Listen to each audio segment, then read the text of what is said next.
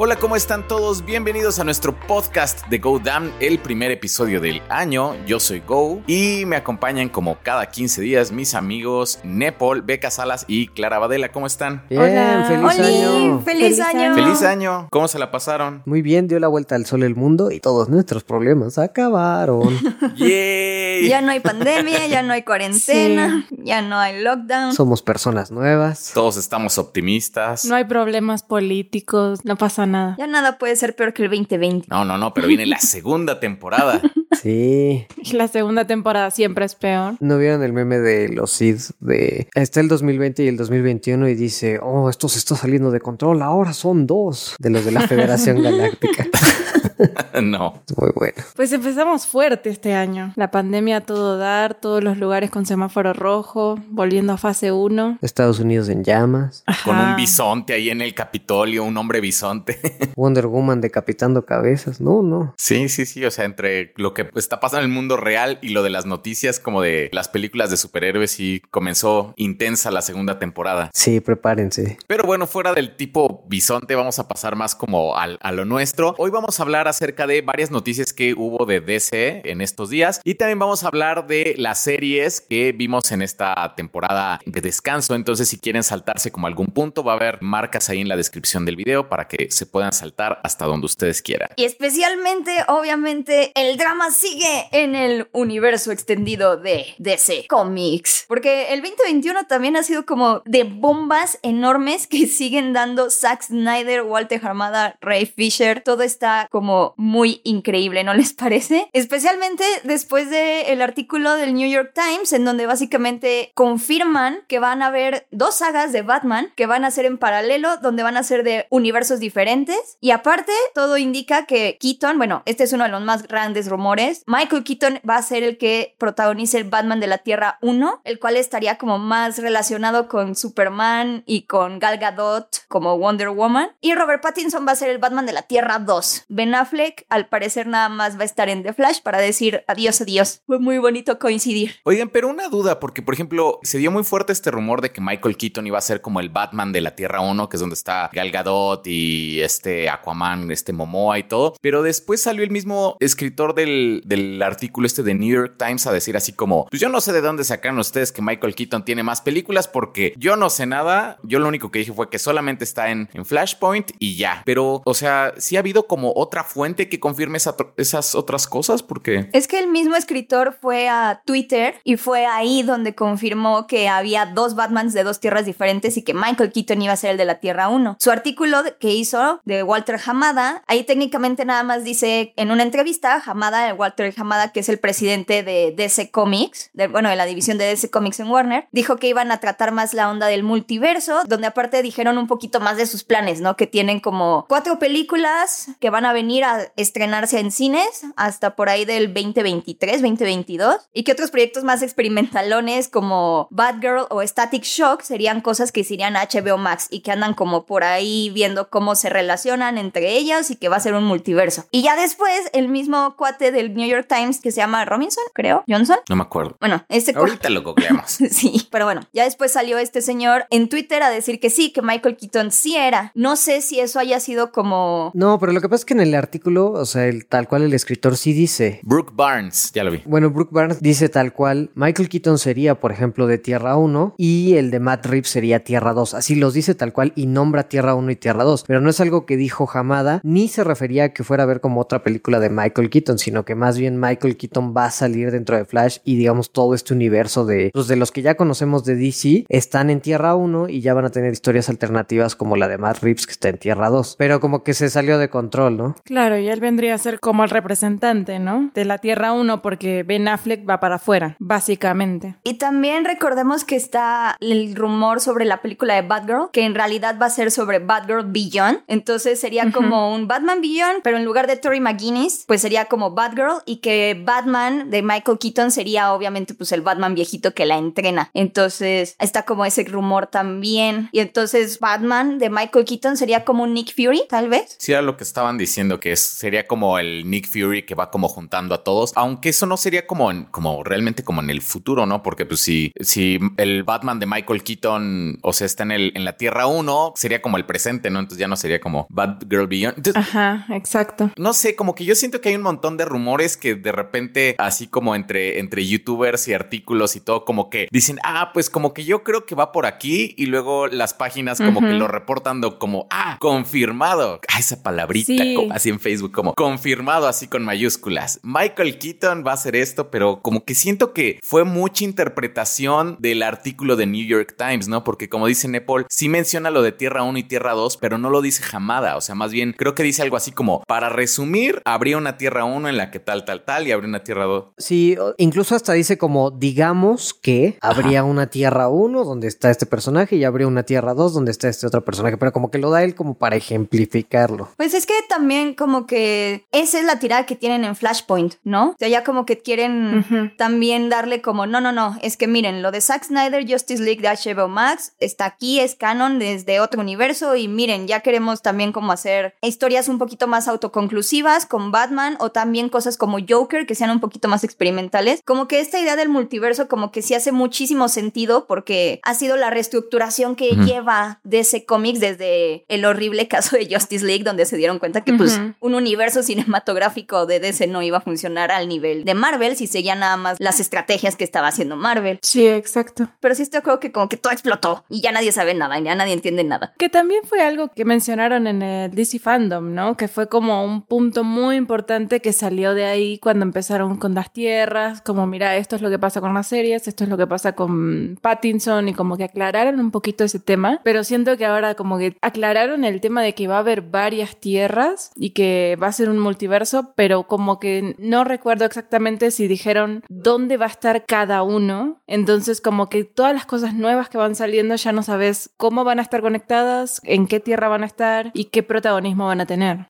Exacto. Sí, es que mucho de lo que dijo en el artículo es, pues es que DC ahora, de hecho sí Hamada dijo, a ver, tenemos un problema de, no me acuerdo cómo lo describió, pero sí dice que tienen un problema dentro de DC y que hay algunos personajes que sienten que no encajaron, otros que sí, que las historias como tal no tenían la cohesión a lo mejor que querían. Y dice, tenemos dos opciones, o reboteamos y volvemos a empezar de cero, o hacemos un multiverso. La gente dice, ya está suficientemente, digamos, educada en temas de... Bueno, no me acuerdo cómo le dice. En temas ñoños. Ajá. Sofisticado, fue lo que dijo, sofisticado. Ah, sí, la gente ya está suficientemente sofisticada para entender lo que es un multiverso, entonces si contamos buenas historias van a funcionar. Y entonces, pues sí, como dando a pie a todos los rumores que ya sabíamos, ¿no? Que con el éxito de Joker y ya con el arriesgue de Matt Reeves, o sea, el arriesgue de hacer una película totalmente nueva con Matt Reeves, que va a tener otros conceptos, se van a enfocar mucho más en historias independientes y ya se, pues si no encaja en la narrativa del, del canon de DC, pues simplemente pues será otro universo y ya, lo cual creo que está bastante padre. De hecho, por ejemplo, en los cómics también están haciendo algo similar, por ejemplo, Three Jokers, o sea, en Three Jokers este Alfred está vivo y en la continuidad central Alfred ya no está vivo. Y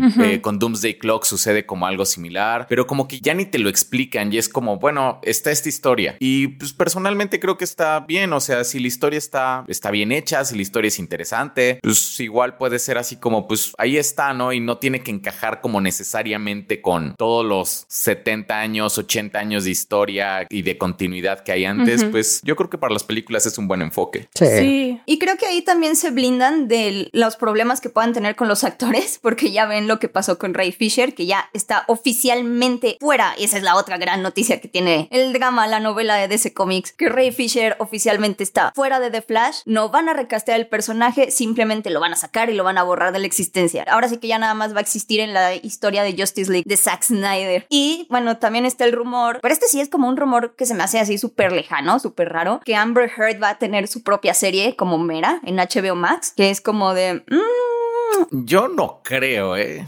Ajá, pero ese, ese rumor salió de un youtuber, ¿no? Pero salió de Beyond the Trailer y es Grace Randolph, quien también ya tiene como muchísimos años y es como muy respetada. Pero de todas formas, o sea, el rumor viene así como de mis fuentes en DC Comics dicen que... mi amigo secreto dice. Ajá. Aunque realmente ella sí, o sea, sí ha dicho, por ejemplo, creo que lo de Michael Keaton, ella lo dijo desde mucho antes. Desde mayo del año pasado. Sí, de hecho, ella fue la que dijo también que Amber Heard iba iba a quedar en Aquaman 2 y nadie le creía tampoco y, y sí se quedó en Aquaman 2. Entonces digo, sí de pronto le falla varias. Bueno, eso todavía no sabemos. Lo de Amber Heard en Aquaman 2 todavía no sabemos, porque de hecho, técnicamente, Aquaman 2 todavía no es un hecho. O sea, todavía Warner Bros. no ha dicho absolutamente nada sobre Aquaman 2. Todo el mundo dice que pues sí es un hecho dado el éxito de Aquaman, pero sí, como que ya luego sí le atina a cositas, pero quién sabe Sí, si también nada más anda como aventando confeti y a ver cuál cae. Sí, porque también es un hecho que nada más nos fijamos en las cosas grandes que dice. Pero ahora, Amber Heard sí salió a decir, muchas gracias, yo no sé dónde salieron estos rumores de que yo voy a salir de Aquaman, pero estamos muy contentos de que vamos a hacer esta película y gracias al soporte de los fans. Sí, de alguna manera confirmó que sí va a estar, ¿no? Tampoco te avientas a decir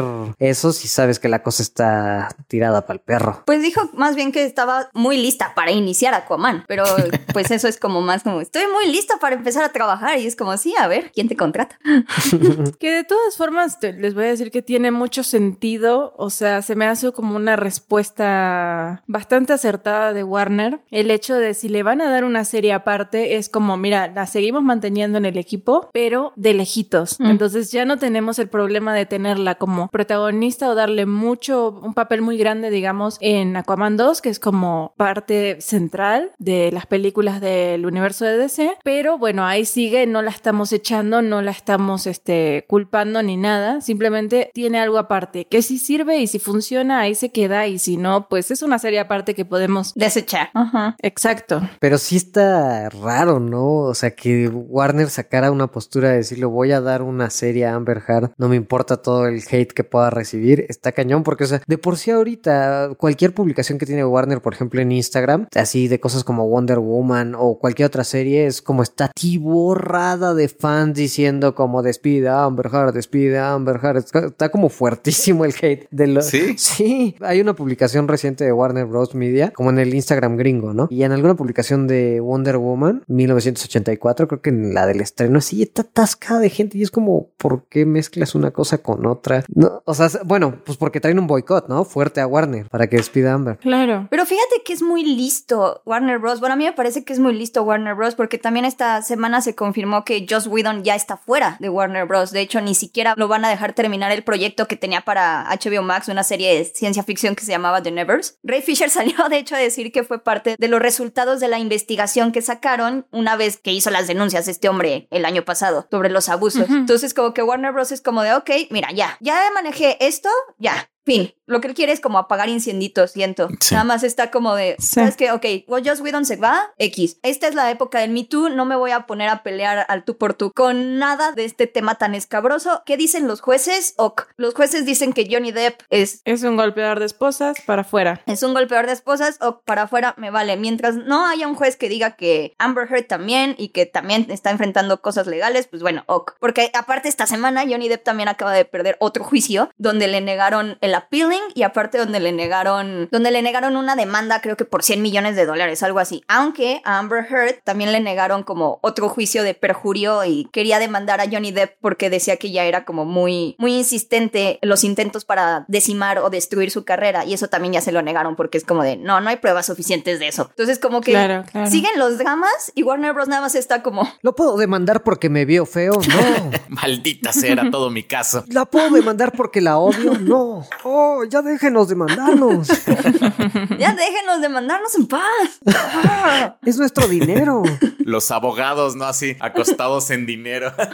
Como el meme de Breaking Bad, así cuando se acuestan en él. Ya nada más pensando, ¿qué más te hizo? Una vez se comió mi cereal. Mm, podemos hacer algo con eso. Creo que podemos armar un caso.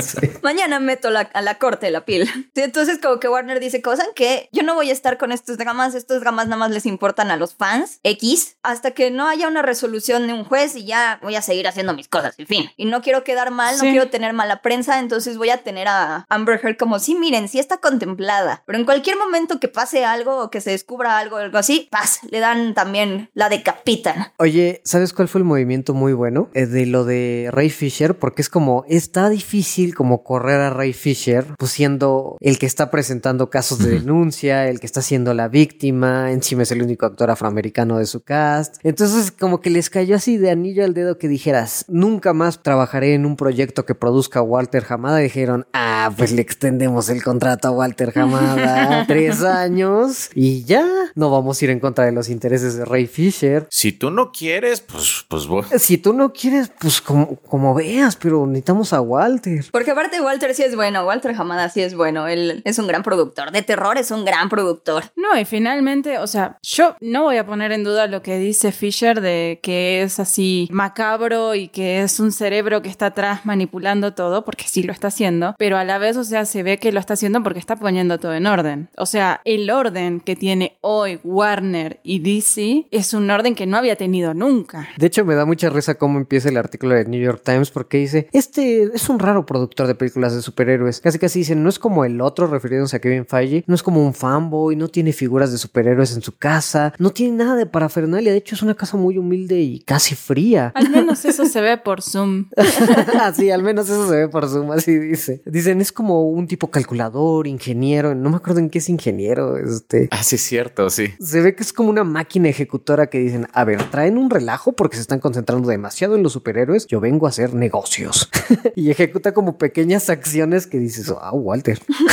¿Y a Jeff Jones no lo van a correr? No, todavía no. De hecho, ahora sí le como que le está a Ray Fisher lloviendo un poco porque cuando pasó esto empezó con, no, pero es que Walter Hamara es un, bueno, sí lo había mencionado antes un poco, pero no había hecho mucho énfasis. Y ahorita sí está como con una narrativa de es que Walter Hamada es el principal enabler. Como que dejó que sucedieran las cosas. ¿no? Ajá, que dejó que sucedieran las cosas. Y sí, lo había mencionado, pero el foco siempre fue Jeff Jones y Josh Whedon. Y ahorita sí está como en mega narrativa de Walter Hamada de no, es que él siempre estuvo y él tal. Y ya hasta la gente dice, oye, pero pues ¿por qué entonces no mencionaste a Walter Hamada antes? Y solo hasta ahorita que ya te cayó pues como la guillotina, ¿no? Pero también, o sea, dijo que justamente él es muy cercano a Jeff Jones. O sea, que sí son como muy amigos y como que por eso se le está yendo en contra también.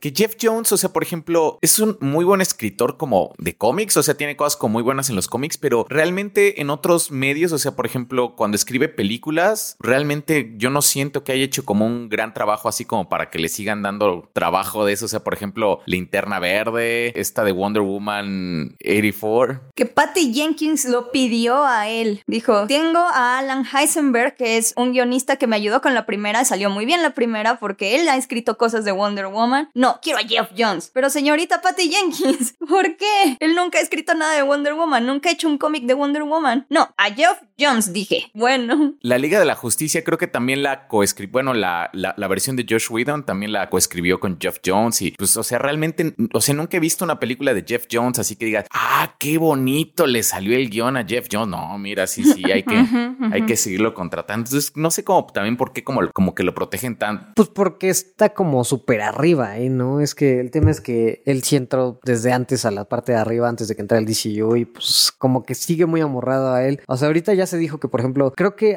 al, al timón de todo esto sí estaban siempre Jeff Jones y Zack Snyder y bueno, pues ahorita ya se dijo que Zack Snyder de plano ahora sí no va a estar nada considerado en la siguiente fase, pero Jeff Jones no se ha hecho nada. De hecho, ya, ya dijo que se va a salir. Oh, esta es otra, es que esa es otra noticia. Zack Snyder ya anunció que después de Justice League HBO Max se va a salir del DC. Uh, para siempre. Tan, tan, tan, tan, tan, tan, tan. ¿Y le creeremos?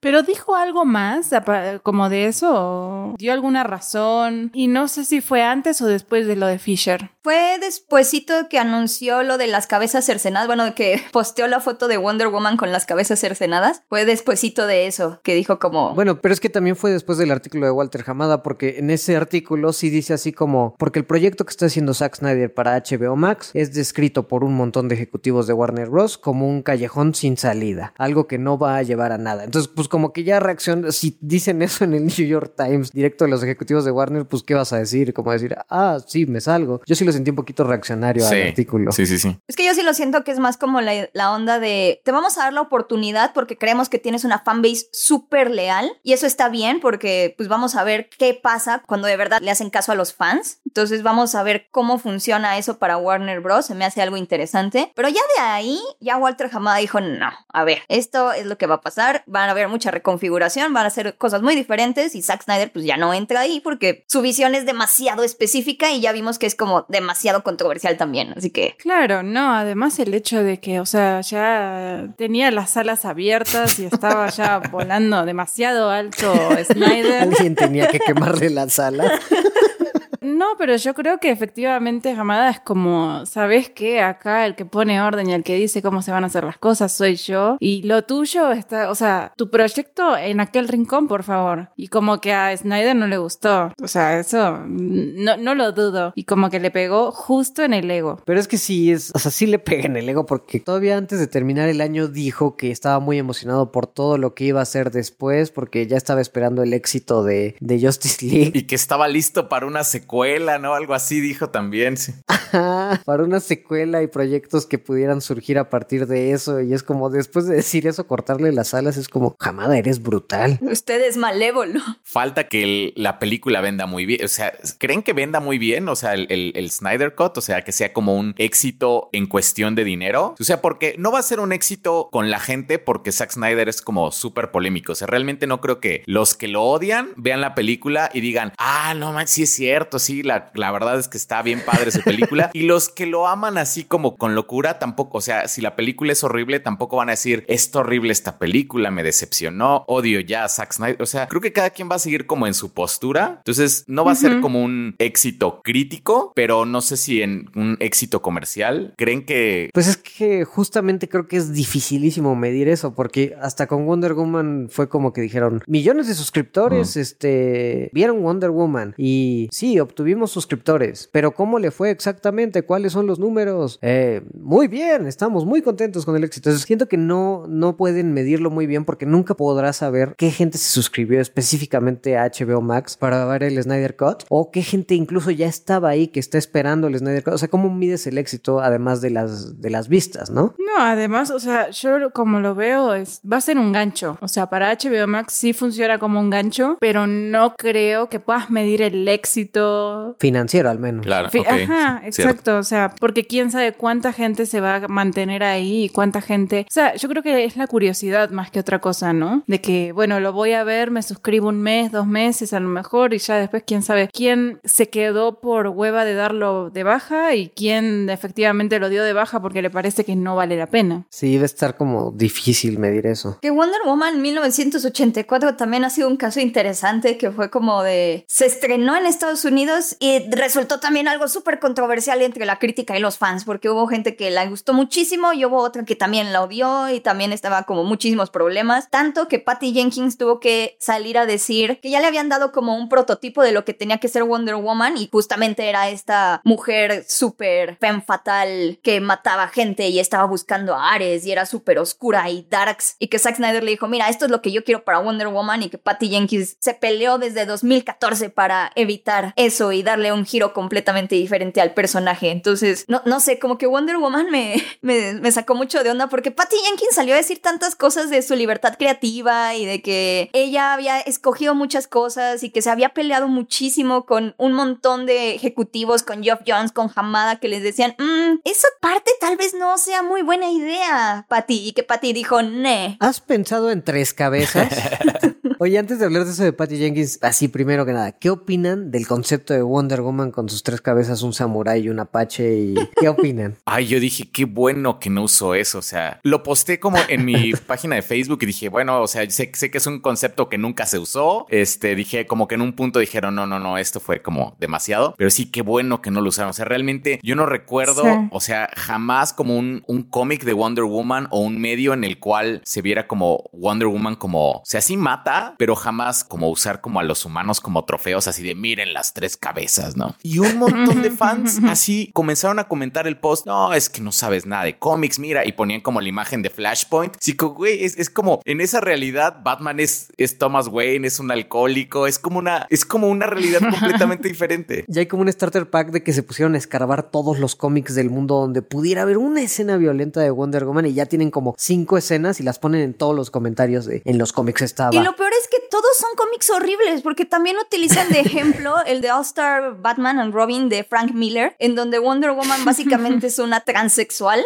y es como de, esa no es Woman, esa es como las peores versiones de Wonder Woman. También ponen muchísimo de, pero sí, ya mató, mató a Maxwell Lord en el cómic y es como, sí, y desecharon la idea porque claramente no les iba a funcionar de nada, nada más ignoraron por completo que había pasado eso y dijeron como, no, ¿saben qué? Redcon, Redcon, Redcon, ni siquiera nos vamos a meter, ya jamás en la vida vamos a reconocer ese evento, olvídenlo por favor. Y aparte fue una situación como súper diferente, ¿no? O sea, si era así como de que lo tenía, o sea, ella sentía que tenía que matar a fuerzas a Maxwell Lord porque si no Superman mataba a todos los demás. Entonces, sí fueron como situaciones muy específicas e incluso en esos casos o en cómics como Injustice, que es como, bueno, que ya vemos como una Wonder Woman como más brutal, jamás la vemos así como alzar como una cabeza de alguien, así como miren, así como se, la pone de trofeo, ¿no?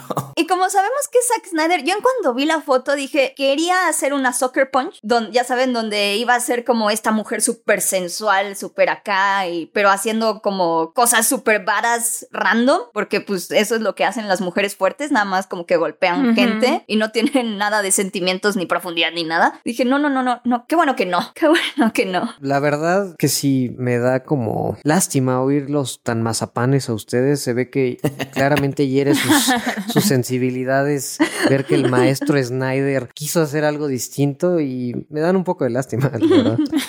Mismo problema con el Batman, con el rifle, ¿no? En la, en la escena esta del, del Nightmare Batman. Sí, pues es, es algo muy similar y creo que es algo que tiene Snyder, que luego cambia necesariamente a los personajes en este afán de hacerlos como más cool, según él, o en Watchman, que de repente los personajes podían romper paredes, ¿no? Y saltaban así como cinco metros y... Sí, sí. Sí es curioso ver toda esa parte que, que dijo Patty Jenkins que tuvo que pasar ahí en DC, que fíjate que sí es, es como cuidadosa y no menciona a Snyder, nunca. O sea, yo no sé qué tanto de esta visión dark, ultraviolenta sea de Snyder, porque no lo menciona Patty Jenkins. Sí creo que viene mucho, mucho de ahí. Pues es que hablan de justo la época donde Zack Snyder era el Kevin Feige de Warner Bros. Bueno, intentaba ser el Kevin Feige, era el arquitecto de todo el DCU, donde él decidió el tono, el, el tipo de temas que iban a tocar, el tipo de personajes que iban a construir. Entonces, pues sí es como. Pero sí menciona, ¿no? Sí. Sí. menciona que la foto se la da Snyder. O sea, le dice, esta es mi Wonder Woman. Sí, era como su placeholder. Bueno, era como la foto que iba a usar en la película, que me da mucha risa porque sale güey, esta galgadota así como frunciendo el ceño, pero se ve como chistosa, como que no le sale fruncir el ceño. Y,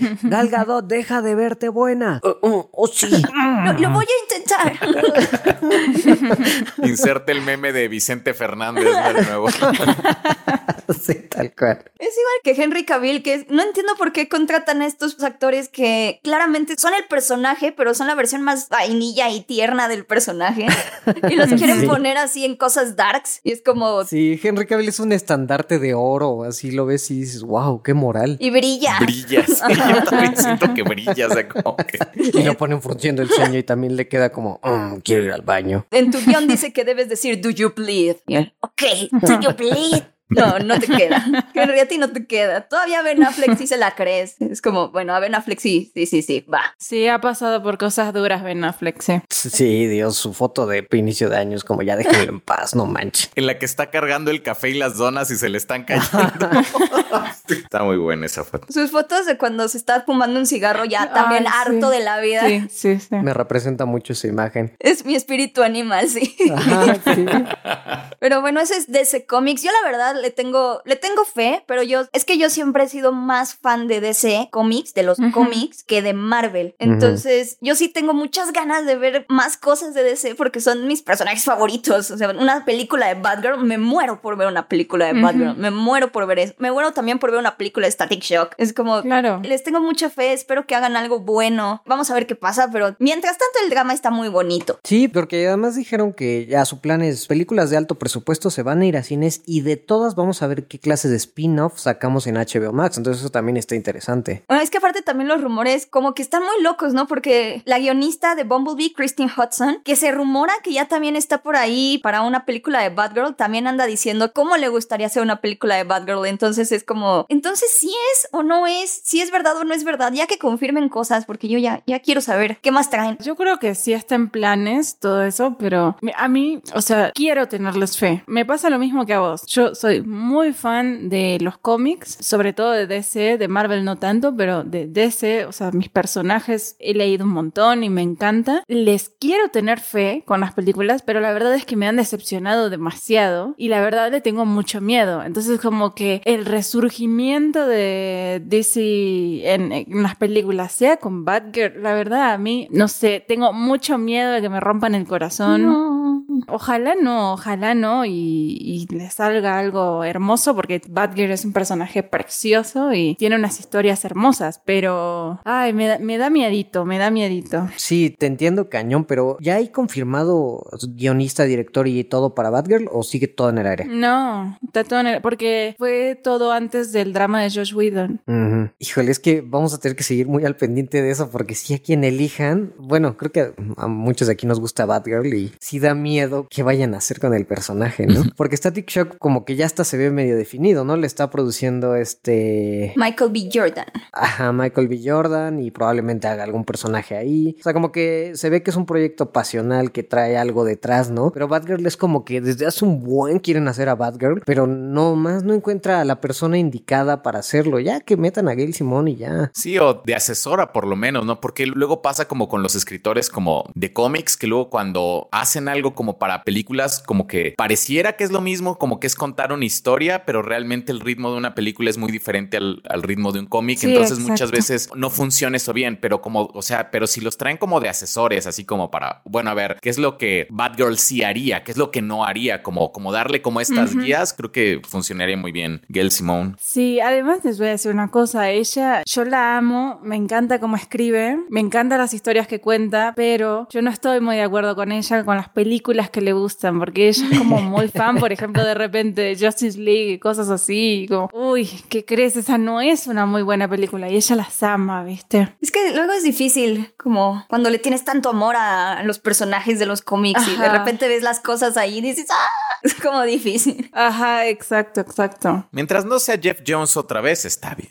Está, ahí estamos. sí, sí. por favor. Al que tienen que superar es a Jeff Jones. Pero por ejemplo, a Jeff Jones no lo metieron en, ni en Shazam, ni en Joker y, Y salieron bien. Y salieron bien.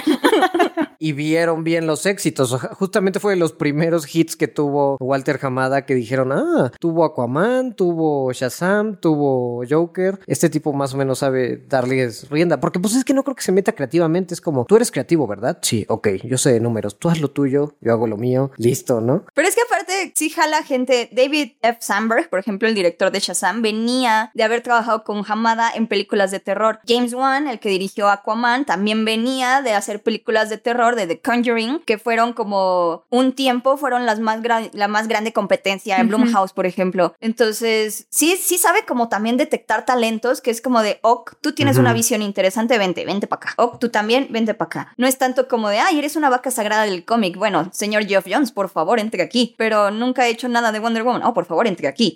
Como, ah, bueno. Oigan, ¿y a quién les gustaría para Batgirl, así de directora? Mm. Oh, Close Out, ¿se podría? no sé. ¿De qué ha dirigido ella? Bueno, nada más ha dirigido una película que se llama Nomadland, pero es la directora oficial de The Eternals en Marvel. Ah, ok. Pero Nomadland, la verdad, se la recomiendo muchísimo. Es, está muy, muy, muy buena. Yo creo que es de las películas que va a terminar nominada a mejor película este año en los Oscars. Está muy, muy, muy buena. Por favor, vayan a verla. Porque sí es como de, sí marca un precedente de lo que puede hacer Close Out con The Eternals. Entonces, como de, oh, esa es la razón por la que estoy tan emocionada por The Eternals, de hecho, porque la película es muy buena. Entonces, sí, ahorita estoy como muy happy. Pues habría que ver, habría que ver. Ojalá sí, porque además tiene un cast con el- o sea, se me hace como un gran reto trabajar con un cast tan grande como de personalidades tan grandes, digamos. Entonces, mis respetos, habría que ver cómo sale eso. Oye, sí, y hablando de Marvel, así rápidamente, ¿qué opinan de Oscar Isaac como Moon Knight en la serie para Disney Plus? Está bueno que ya lo hayan confirmado. Oh, me gusta, me gusta. Es que no sé, como que Oscar Isaac me cae bien. Sí. A mí también. Creo que va a ser una serie muy interesante. Y con Apocalypse, como que sí fue Apocalypse, ¿verdad? Él. Es como el desperdicio más grande de un Oscar Isaac Sí. que jamás se haya visto. Qué película tan horrible esa. sí, no manches. Muy terrible. Pero bueno, esos son los dramas. Esperemos que el 2021 nos traiga cosas muy buenas para DC porque claramente lo amamos demasiado. Pero, ¿qué pasó, chicos? ¿Cómo les fue en las vacaciones de Navidad? ¿Qué vieron? ¿Qué estuvieron haciendo? ¿Descansaron un rato? ¿Qué, ¿Qué estuvieron viendo? Yo vi Soul. ¿Les gustó Soul? Yo también vi Soul. Yo también vi Soul. Sí. Como que todo el mundo vio Soul, o sea, siento que de los estrenos de streaming, o sea, de todos, incluido Wonder Woman, Mulan, o sea, creo que al que le ha ido mejor, bueno, es, es como mi percepción, es como Soul, como que siento que todo el mundo vio Soul. Sí. Sí, yo luego, luego el 25 me desperté bien tarde y ya había memes de Soul y yo así, ay Dios mío, la tengo que ver pronto. Ya cuando hay memes, ya, ya es como...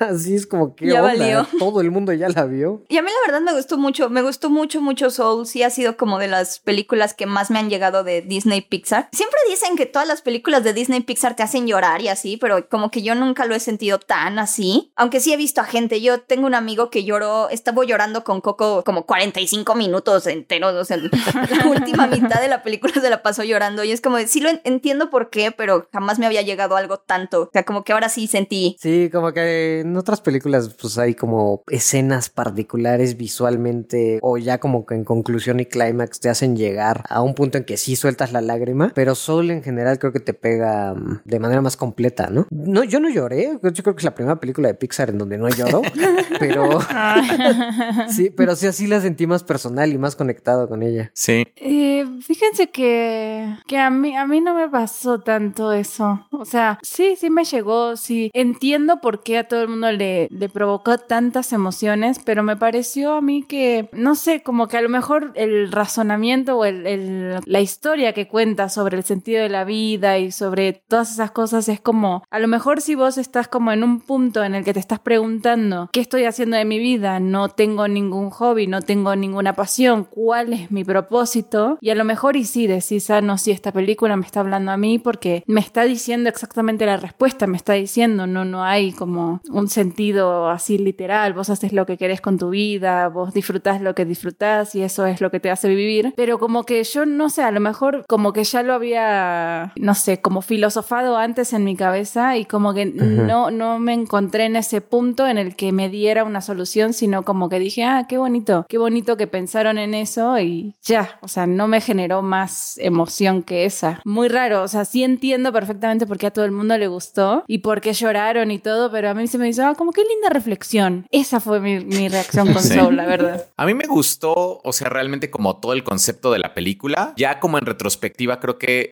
o sea, por ejemplo, creo que es como, no es una película muy divertida, porque creo que divertida no, es, no, es, no es una palabra que la de- describa, pero la verdad es que yo la disfruté mucho, pero también como porque también me sentí como identificado como con varios puntos de la película. Entonces, como Clara dice, como de repente haces clic con cierta historia porque a lo mejor estás pasando por ciertos momentos en tu vida o así y haces clic. Creo que a mí me pasó eso, pero divertida no creo que sea tanto. No sé, o sea, por ejemplo, no he visto si los niños sea como una película que disfrutan o así como que, o sea, estoy hablando como nueve años, diez años. Sí, yo honestamente no creo que alguien menor a 8 años la pueda disfrutar, o sea, salvo ciertos momentos con, todavía sin entrar en spoilers, salvo ciertos momentos con el gato o algunos chistes visuales, yo no veo como un niño chiquito la pueda disfrutar. Y fíjense que eso como que sí de repente saca de la película justo el gato. De repente sí es como muy niño y sí contrasta muchísimo con todos los otros temas que está tratando de lidiar la película. De repente como que el gato sí saltaba y era como de, ah, sí, miren, hay un gatito para los niños, para que se entretengan viéndolo.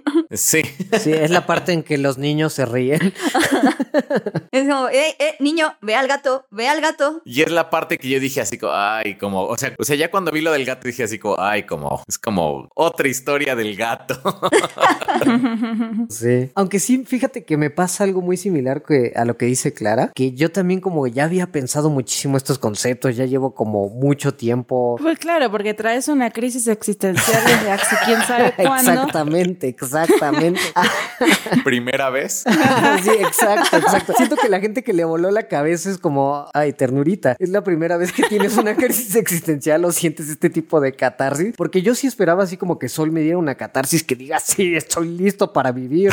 Después de años en crisis existencial, esta película salvó mi vida. Pero no, o sea, tampoco sentí eso. Tú eres el meme de. Dicen como antes de ver Soul, ah, la vida pesta. Después de ver Soul, wow, viva la vida. Y hubo un- pero le hicieron screenshot a un comentario de. A mí ninguna película de porquería me va a decir que voy a disfrutar disfrutar esta vida de bla, bla, bla. Sí. Esta mi vida horrible. Sí, yo, yo, yo soy ese. Yo lo que he visto es que lo que más le critican a la película es el final ambiguo. Bueno, ya vámonos con spoilers. ¡Spoilers! Va, va, va. Sí, con spoilers, spoilers. Va. Yo lo que más he visto que la gente le critica es que terminó ambiguo. O sea, que no sabes qué le pasó a Joe, si, si tuvo mucho éxito y se convirtió en un pianista afamado, dónde quedó 22, si sí nació o no nació. O he visto un- una teoría que dicen que 22 en realidad se conecta con la película del panda, la película nueva del panda. Ya estoy muy emocionada porque esa película del panda me tiene a mí muy emocionada. Pero como que a la gente no le, no le gustó esa onda que fuera tan ambigua, justo que no les diera ese momento de catarsis, de Claro. decirte como la vida está bien, sí se cumplió el sueño de Joe, 22 también está tranquila con una vida normal. Y a mí fíjense que eso fue lo que más me gustó, lo que se me hizo diferente, Ajá. porque sí es como de, no, aquí es nada más, sabes que viva la vida y ya. Pero es que creo que es el punto, ¿no? O sea, justamente el final es lo que te está tratando de decir toda la película, que no importa si triunfaste o no, o sea, efectivamente, o sea, si vos disfrutaste tu vida, si fuiste exitoso o no, es irrelevante. O sea, no, no es como que si vos disfrutás la vida vas a ser exitoso en todo. Creo que justo es el punto, como quitarle ese peso al ser extraordinario y al ser este, o sea, vos vivís tu vida y la disfrutas y lo único que importa es que vos disfrutes tu vida y que vivas tu presente y ya. Fíjate que yo tengo problemas con el final, pero no para nada porque sea ambiguo. Me gusta que sea ambiguo, sino porque siento que el final como que se siente súper carrereado. Creo que le, pudo haber beneficiado unos 20 minutos más de película, pero nada más por el paso. O sea, siento que el paso va muy acelerado y tal vez por eso la gente siente una conclusión rara. A mí sí me gusta mucho lo ambiguo, porque a ver, creo que gran parte de lo que, lo que fue esta película es que de manera base sigue la fórmula. Es un personaje que es llamado a la aventura por un evento extraordinario y mágico que al- altera su vida. Tiene a su sidekick que es extravagante. Ambos están en una carrera contra el tiempo para evitar que un evento extraordinario se vuelva permanente. Y el clímax en casi todas las películas de Disney o Pixar o del mundo, pues el clímax es que la resolución es que los personajes tengan un gran crecimiento personal, superen el conflicto, obteniendo lo que quieren. Y acá lo que me gusta muchísimo es que en vez de, o sea, pudieron haberlo subvertido de dos formas, no dándole a Joe Garner lo que quiere, como en todas las películas que siempre obtienen lo que quieren al final y viven felices para siempre. Aquí le dan lo que quiere al final del segundo acto, casi a la mitad de la película, le dan lo que quiere, que es Pero no es completamente feliz y ese es el punto. Ajá. Ajá, exacto, pero cuando obtiene su deseo no es instantáneamente feliz como el resto de las películas. Y eso la verdad es una subversión pues, de toda la fórmula muy padre, porque de esta manera sí te muestran como muy bien, ok, en vida real no tienes una gran catarsis este, cósmica que te hace de pronto ya disfrutar la vida para siempre y ser feliz por el resto de tu vida, sino que vas descubriendo que a lo mejor hay veces que lo que creías que amabas o que era tu pasión o tu meta, llegar a ella no es necesariamente lo que va a llenar tu vida y te va a dar satisfacción emocional. Y creo que eso también le puede chocar a la gente, ¿no? Que, que como Claro. que llegara a su sueño a la mitad de la película, a los dos tercios, y el resto fuera como ambiguo y, como la vida. A mí me encantó el final ambiguo. Sí. O sea, sí siento que si hubiera habido una resolución así como, mira, Joe Garner ya después sí fue exitoso y todo, como que le hubiera quitado como todo el sentido de la película, porque el sentido es como Claro. tú le das el significado a las cosas y si la película te va a dar como el significado a ti, pues ya realmente ya no funciona. Ajá, es que creo que la gente trae esta idea de lo que es la felicidad y lo que es este el éxito y esta película como que viene a romper un poco con eso, como mira, la felicidad puede ser un momento, como justamente cuando llega al, al- a su sueño, digamos, y, y la saxofonista le dice así como, esta fue una noche increíble y probablemente no se repita en un tiempo y esto es tu sueño, Una de 100 son así. Ajá. Ajá, exacto. Y es como, espero que lo hayas disfrutado porque esa fue tu noche. Y a lo mejor y viene otra, pero es como darte cuenta de que la felicidad no es una meta, no es un punto final en el que, ah, a partir de ahora soy feliz y lo voy a hacer hasta el día que me muera o hasta el día que me pase algo en el que yo deje de ser feliz. No, simplemente como soy feliz por un momento y mañana voy a estar triste y hace hace dos minutos estaba contento y ahora estoy triste y eso es la vida. Y darte cuenta de que el momento es lo que tenés que estar viviendo y el momento es, o sea, no, no, no hay puntos específicos. Creo que eso choca con las ideas y los conceptos de felicidad que tiene la gente y creo que por eso a lo mejor a mucha gente no le gustó a partir de ese punto. Claro. A mí por eso me gustó muchísimo la escena cuando come pie, porque al principio en el salón de la vida te ponen como que su vida es súper patética porque lo único que hace es como irse a comer pie y ver televisión Ajá. y trabajar. Y incluso en esa parte está aburrido, ¿no? Está como comiendo el pie triste. Sí, pero, o sea,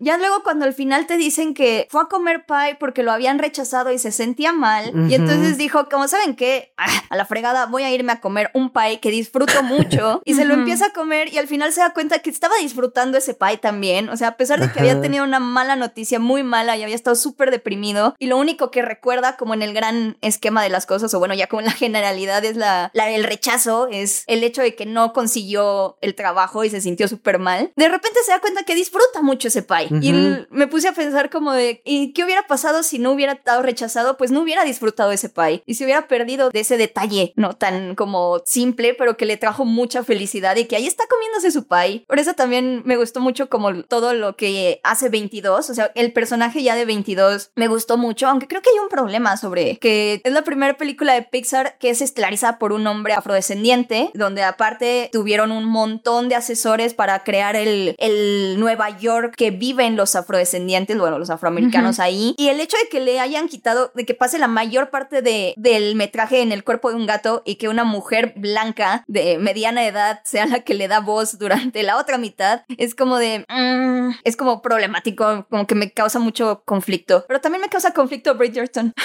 No, yo lo veo bien, o sea, porque sí, o sea, Tina Fey hace la voz, pero realmente pues sí te venden muy bien y entiendes en todo momento que es un alma, o sea, se siente de pronto como una niña, ¿no? O alguien inocente. Sí, pero al final creo que marketearlo como un paso adelante en la representación, específicamente afroamericana, después de lo que está pasando ahorita con Donald Trump y George Floyd y tal, y de hacer que una mujer blanca al final sea la que esté en su cuerpo, o bueno, le dé la voz más tiempo, se me hace como, oh, no sé, Como medio engañosa la, la publicidad. Sí, sí, entiendo. ajá, medio engañosa. Yo no lo había pensado hasta ahorita. Y yo tampoco sentí que la publicidad fuera como muy atinada, es, el afrodescendiente. Aquí no, pero en Estados Unidos sí fue así. Fue muy, muy, muy. Incluso a Herbie Hancock le hicieron un montón de entrevistas sobre la importancia del primer personaje afro en Pixar. Y es como de, oh, mm", y al final que sea así como de, oh, es complicado. Creo que es complicado. Lo que sí es que, o sea, tal y como con, Co- con Coco, sí, sí agarraron como el, el- como, como el feeling como de la cultura del jazz y todo, sí lo tienen muy bien. O sea, desde Sí. las posiciones de, de manos, este, la manera en la que da clases, todo lo que está escrito en el pizarrón, así como todo lo de música, lo así. Es que Pixar siempre hace como unas investigaciones súper intensas. Sí. Cañona. Incluso he notado muchos comentarios de la comunidad afroamericana o de varios youtubers que dicen, la verdad es que la escena de la barbería es muy,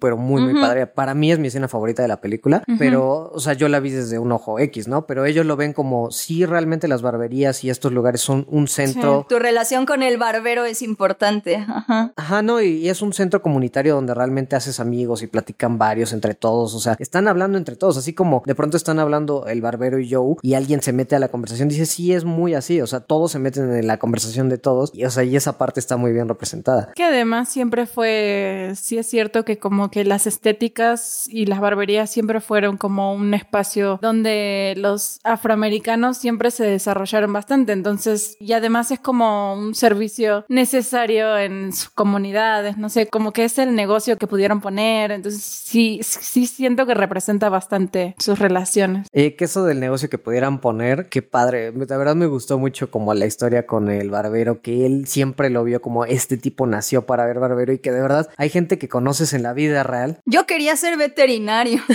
Sí, porque encima sí hay gente que conoce en vida real que dices, esta persona nació para esto y a lo mejor su sueño era totalmente diferente. Entonces, como ver esa parte ahí está padrísimo. A mí me, me encantó esa escena. ¿Saben qué otra cosa me gustó mucho? Lo de la relación como en, entre esto de estar como en la zona, como de la pasión y la obsesión. Ay, o sea, como ese, creo que ese fue como mi, mi fragmento favorito de la película. Si era algo como que cuando lo vi no veía venir. O sea, de repente Claro. Como, como que veías el marketing y ah, ok, va a hablar acerca como de la vida y todo esto, pero como que sí era algo que no, no me esperaba para nada y de repente que te pusieran que es muy delgada como la línea entre la pasión y la obsesión. Eso me gustó mucho a mí.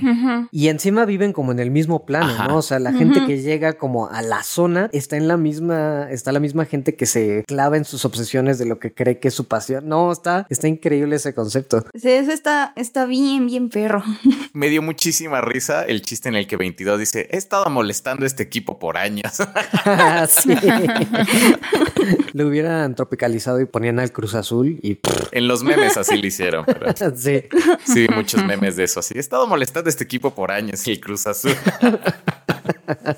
Y es que 22 es un muy buen personaje, la verdad. Sí. Yo la verdad creo que me, me identifiqué un poquito más con 22 cuando dice como, "Meh, pues sí lo he probado, pero, meh". o sea, esa actitud como de, sí, ok, qué bien que te interese mucho y que sea tu pasión, pero a mí me vale. Por eso verla en el mundo real me gustó muchísimo cuando habla Sí. con Connie, con la, con la prodigio, con la niña prodigio, bueno, con la mejor alumna Mm. que tiene Joe, que ella empieza como de, ay, oye, tú eres igual de indiferente que yo, Hmm, me caes bien, y la niña es como de, no, a ver, espérate. Yo sí tengo un sueño.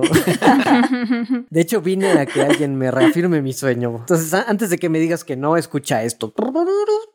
Sí, sí, es como, ya después, escucha esto y después me dices que, que renuncia. Realmente no voy a renunciar. Nada más tuve una crisis emocional. Es como, me gusta mucho cómo va aprendiendo de lo complicados que somos los seres humanos, que decimos como de, ah, ya, me vale, ya no quiero esto. Y de repente es como de, no, sí, sí lo quiero, me gusta mucho, me llena, lo voy a seguir haciendo. Y que siempre esté como comiendo dulces y que sea como la pizza y la dona y la malteada. Y es como, Ujú. hay esos pequeños como placeres que uno la- ya los ve como algo dado, como, sí, pues ahorita la pido y llegan 20 minutos y X, pero siempre es deliciosa y siempre la asociamos con algo. Daria bien lo decía, ¿no? Que no hay como problema que no pueda ser solucionado con una buena pizza. Entonces, como que esa actitud me gustó mucho, mucho, mucho, porque siento Sí. que es un gran personaje. Creo que finalmente a mí me gustó mucho ese personaje también porque es el punto un poco mostrarte de que las ganas de vivir o la voluntad de vivir, no me acuerdo cómo lo llaman, no viene ni de tu pasión, ni de tu chispa, ni de tu, o sea, no tenés que ser extraordinario en algo, ni, ni tenés que ser... Ni siquiera tener una pasión. Ni siquiera tener una pasión, o sea, simplemente... o un propósito, ¿no? Que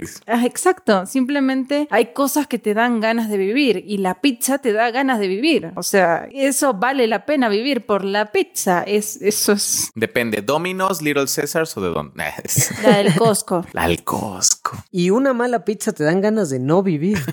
Sí, estoy de acuerdo. Pero hasta la mala pizza es buena, es como el único alimento que te comes frío y es bueno. Y es como, sí, claro que sí. Ajá, sí, en eso estoy de acuerdo. Es cierto. Sí. Entonces, como que capturan esas cositas y luego dices, ¿cómo le hicieron para capturar justamente eso, no? ¿Cómo le hicieron para...? Y además porque es una película como en estructura o en trama como muy sencilla, hasta casi básica, ¿no? Pero como que esos momentillos que los logran representar súper padre. A mí me gustó mucho. Sí, a ver, yo creo que sí tiene una buena calidad porque estamos hablando de Pixar, pero la verdad es que, a ver, yo no sé ustedes, pero no siento que sea así como el gran exponente de Pixar esta película. O sea, yo siento, por ejemplo, a mí me parece que me gustó más Coco que Soul, no sé. O sea, sí siento que desde hace algunos años ya Pixar ha como bajado un poco, no sé si es que uno va creciendo y entonces ya no te pegan tanto las películas de Pixar como te gustaban antes a lo mejor, pero a mí me pasa que desde hace ya varios años como que las películas de Pixar no, no me terminan de convencer. Creo que Soul volvió a, subir como un poco mis expectativas y mi gusto, pero ya tiene varias películas como que no. Y, y no sé, siento que no, no logra igualar lo que era Pixar hace 10 años. No sé.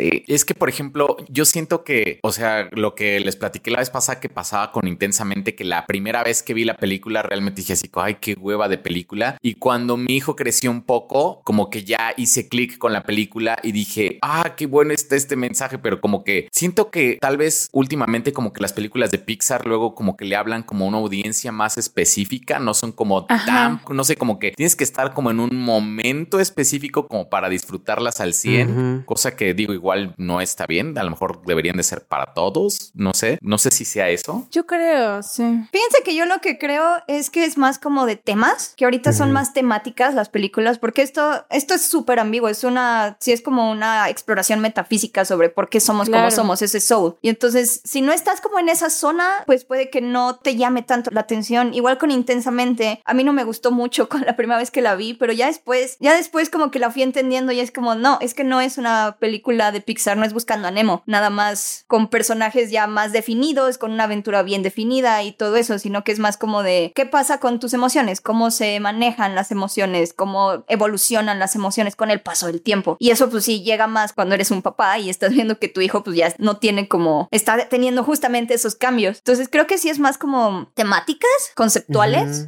Fíjate que eso que dices tú de estar en el momento cuando lo recibes, creo que sí es muy importante. Eh, lo mencioné creo que en el podcast pasado, a mí no me gustó intensamente tanto porque había cosas como que no me cerraban y no le he vuelto a ver, de hecho desde que me dijeron vela una segunda vez, no le he vuelto a ver como que le estoy guardando para algún momento bueno, pero sí, sí es cierto eso que puede pasar porque yo he visto gente que vio Soul y dicen, está bonita, pero como que no están pasando por ningún tipo de crisis o no, no se sienten perdidos o a lo mejor están muy jóvenes y no, no sienten como, sí pasa eso de, de estar en el momento y a lo mejor si no estás como en ese mindset específico no, no te pega. Por ejemplo, Up, todo el mundo alaba Up. Y o sea, la disfruto, me divierte, pero no me parece así como... No Sí. sé. La intro es muy buena, sí les doy que la intro es muy buena, Y visualmente Sí. es preciosa. pero ya toda la demás película es como de... mm, Sí, no, sí.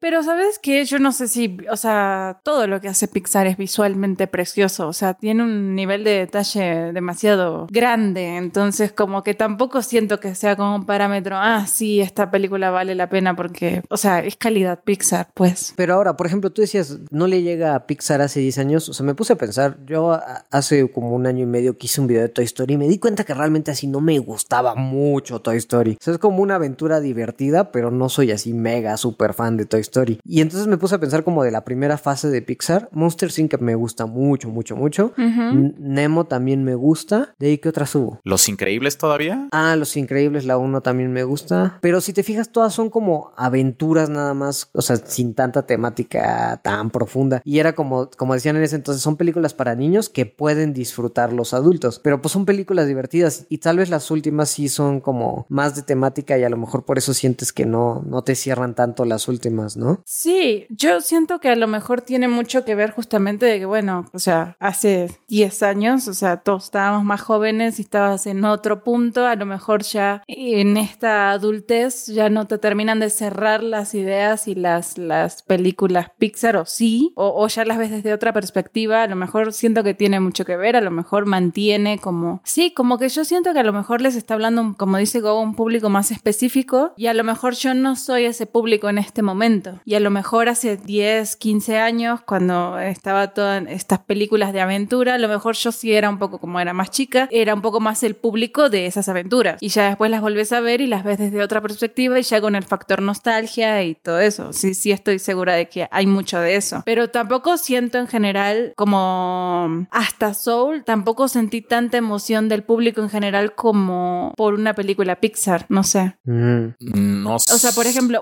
Unidos. Bueno, Unidos fue un caso, fue un caso especial porque también salió y luego entró la pandemia. Sí, sí fue opacado cañón por la pandemia. Bueno, sí. Es así como que no tuvo tiempo de respirar. Y las, pero las reviews y la gente que sí la vio, pues le gusta. Ha tenido, de hecho, tiene muy buenas reviews. A mí me dio un poquito de flojerita esa de Unidos, como que sí, no hice clic. No tengo hermanos, también eso es, ese es otra. o sea, no tengo hermanos, entonces. Mm, A mí sí me, me gustó y justamente le escribí a mi hermano después de verles como así es como Fíjate que a mí, yo no, no terminé de conectar con eso porque se me hace demasiado buen hermano, el hermano mayor, y yo no era tan buena hermana. O sea, un golpe le tenés que dar a tu hermano, no, no sé, era como de verdad muy buen hermano y no conecté, como no. Sí, sí tiene esa parte. Pues sí, supongo que tiene que ser como que estés en el momento. La recomendación clara sería que la veas cuando tengas una crisis existencial o sientas que no estás alcanzando tu sueño. Ahí, en ese momento, ve Soul y ya. Que al parecer mucha gente está teniendo eso porque sí vi mucha gente conectar intenso con Soul, así. Es que no, no sé si,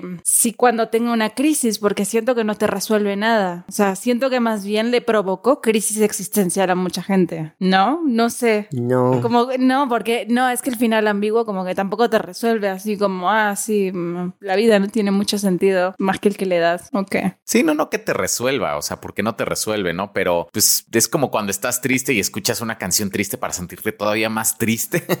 como, supongo que es algo así. Ajá, claro, bueno, sí. Ajá. Sí, pero sí te deja como en, pues no te claves en tu obsesión de tu sueño, aunque no lo alcances, la vida vale la pena Sí. vivir y, y como cosas así. Es tan así que yo elijo creer que Joe Garner agarró su trabajo de tiempo completo y vio cómo conectarlo con sus geeks en las noches y así vivía como la estabilidad económica y tenía su, su pasión en las noches. Ah, qué bonito final.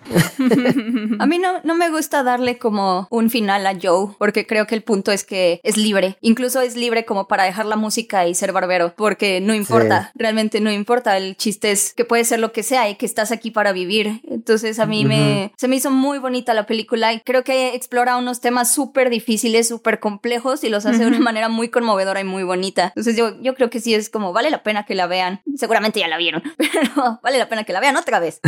Sí, sí creo que, que justo eso sí, sí vale la pena verla varias veces, como que también para ver el detalle también, porque Pixar sí, sí pone mucha, mucha atención a los detalles y como que hasta pequeños diálogos que a lo mejor se te pasan una vez, a lo mejor y después como que agarran otro sentido, ya les prestas más atención, sí, creo que vale mucho la pena. El de Copérnico me dio mucha risa, que es súper fácil de entender para cualquier persona, pero el mundo no gira alrededor de ti, 22. Oigan, vieron que vi un post que ven que están como todos los tags así como de los de los instructores que ha tenido 22. Sale por ahí Jack Kirby. Ah, sí, sí. Eso, está muy bueno. Sí. De hecho, está bien padre pensar que 22 es de las primeras almas del universo, porque su número es 22, y el, el número que mencionan antes de ella es como el mil millones, Ajá. no sé qué. Ajá. Lleva toda la eternidad ahí.